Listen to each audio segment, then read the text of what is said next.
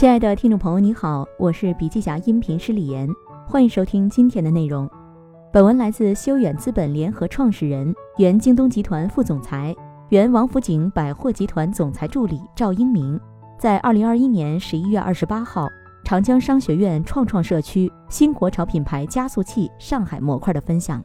本期音频还可以在喜马拉雅、懒人听书、蜻蜓、乐听、三十六课、荔枝等平台收听。搜索“笔记侠”即可，你也可以关注我们的微信公众号“笔记侠”，查看更多内容。今天分享的主题是“变的不变和不变的变”，关于零售本质的思考。Z 时代为渠道下一个新定义。去年二月一号，我从成都回到了北京，由于疫情在家办公，我看到了很多信息，其中有两个人带给了我很大的震撼。一个是林清玄创始人孙春来在疫情后发表了一篇《林清玄孙春来致战友》，里面颇多悲壮之词，谈到寒冬已至。另一个是西贝的贾国龙，他也在疫情期间写了一封公开信，直面惨淡的人生。当时他说，西贝的现金流撑不住三个月。二零二零年疫情加速了经济放缓，局势很恶劣，但很快很多企业家在积极自救后。又迅速找到了新的出口，就是今天蓬勃发展起来的内容电商、社交电商。我们知道，任何一种商业模式的出现，必须借助两种力量：更多的消费者、更多品牌商的加持。公域电商还有平台价值，私域电商根本不需要平台了。因此，当时我思考的是另一个问题：如果货和人直接发生连带关系，要渠道做什么？渠道到底应不应该存在？有没有价值？无论在线上和线下的工作，三十年来我做的事情都是为了提高人跟货匹配的效率。于是我试图为渠道端下一个定义：零售变得不变，渠道的核心价值是什么？渠道核心价值，我认为是提高人货匹配的效率。阿里巴巴的逍遥子创建了双十一，我觉得他在中国经济的推动上功不可没。每一次的大促销，实际上都是把需求端的需求和生产端的生产能力，在这一个时间节点凝聚成了高度共识，为社会创造了巨大的价值。渠道一方面在供应侧降低了成本，一方面在需求侧提高了体验，最终实现的是人货匹配的效率。由此，我们也得到了三个非常重要的关键词：成本、效率、体验。事实上，两百年来的人类零售发展史，永恒不变的追求就是这三件事儿：更低的成本、更高的效率、更好的体验。零售的底层核心逻辑。为什么要跟大家来交流渠道端的变化？我做渠道三十年，我发现一个很有趣的规律：每一次渠道的变革，都会出现品牌的结构层变化。过去我们讲。线下零售业最重要的是空间，空间，空间，但线上零售行业讲究的是时间，时间，时间。零售业根本性的变化最早出现的是二维零售，人跟货的消费关系。接下来厂的出现提高了人货匹配效率，从二维零售进化到了三维零售，人、货、场。今天在互联网帮助下，我们既讲究空间的效率。也讲究时间的效率，我称之为四维零售时代。在漫长的渠道行业发展史过程中，零售永恒不变的就是它的宗旨，为人货匹配的效率的提升而努力。不同的一点在于，过去我们追求的是单位空间的效率，而越来越强于体验方面的能力，强调的是单位时间的效率，强调的是成本的能力，两者之间构成的是我们的效率能力。经过多年的摸爬滚打，我试图给线上线下零售企业未来发展1.0版、2.0版、3.0版做一个定义。1.0版的零售行业，单位空间人货匹配的效率；2.0版的零售，单位时间的人货匹配效率；3.0版的零售，单位时空的人货匹配效率。未来的零售业发展是根据消费者需求的动机不同。在时间和空间方面做转换。Z 时代零售不变的变。接下来我们讲讲不变的变。互联网时代，接受信息的方式发生了很大的变化，所以为了迎合新的消费人群，我们也需要做一些新的变化。因此，回到人本身，我们还是要回答一个问题：Z 世代究竟是谁？Z 世代究竟是谁？首先，Z 世代最大的特征可能不是移动互联网，而是孤独、性别差和独生子女。因此，社交媒体对他们来说不是便利，而是必须。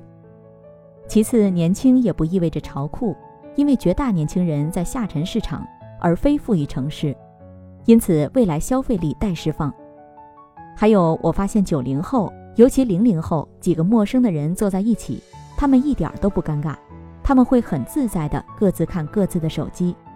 当然，他们没有见过钱，他们的钱都是数字。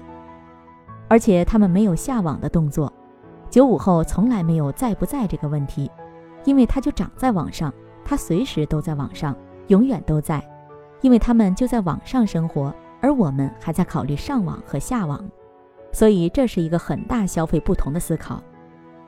Z 时代中国市场的三个机会，还有一点是年轻人的消费很热闹，以后中老年消费者会跟随年轻人的消费，但反过来不会有。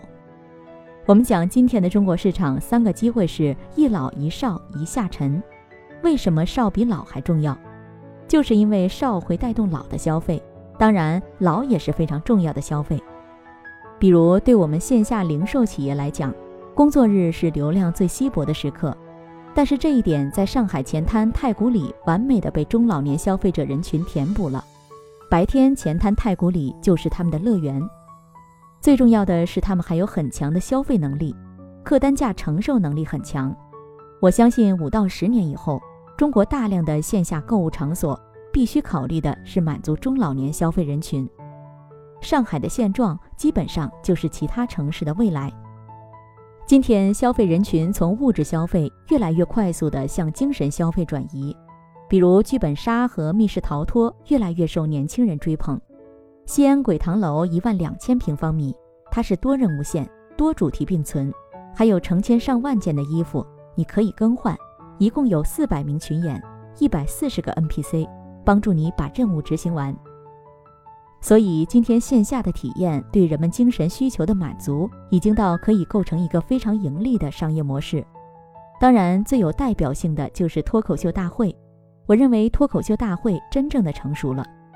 做到了一小群人的狂欢，这一季的脱口秀大会已经成功的引起了一小群人的狂欢，一小群人的狂欢会形成一个饭圈，每一场活动下来都会有一个群，这些群就成为信息 push 的关键出口，所以他的私域流量池的运营很强，他就形成了一个粉丝圈，最重要的是它可以引发更大的一群人围观。我觉得在今天，我们做任何一个新的组织，这都是一个核心做法。零售不变的变，我们从过去简单的衣食住行，到现在需要更多的康裕娱，所以它完美的诠释了马斯洛需求理论。在我的观察中，中国消费分成了四个品的消费时代：第一，妈妈那一代，品质消费时代，强调的是材质；第二，七零后、八零后。品牌消费时代，大家关注的是品牌。第三，九零后、零零后，品味消费时代，强调的是自己的喜好。第四，品格消费时代，绿色消费、健康和环保理念越来越突出。这是整个的消费时代的变化。在这样一个变化背后，销售永远不变的就三件事儿：你为谁服务，他要什么，你给他什么。通常我们都认为失败是成功之母，其实我想说，成功也是失败之父。因为成功，所以失败。过去越成功，未来会越失败。你一直会拿过去的延长线定义未来，因为我们每个人都是成功过去的认知框架的囚徒，而我们越成功，囚笼就越坚固。所以我们需要不停的重构。人的再次成长，就是把自己敲碎了重生的那一下。无论外界环境怎么变，我们都要不停地打磨自己的思想认知。我特别喜欢北野武的这句话：“我还有改变的可能性。”一想到这一点，我就心潮澎湃。我希望跟大家一起改变。好了，亲爱的听众朋友，今天的分享就到这里，感谢您的收听。有任何感想和建议，您都可以在评论区留言。新商业干货就看笔记侠，深度专访、品牌传播、线下沙龙等商业合作，如有需要，烦请联系笔记侠商务小伙伴魏志尚，联系方式：幺七六三幺八八幺九五七，幺七六三幺八八幺九五七。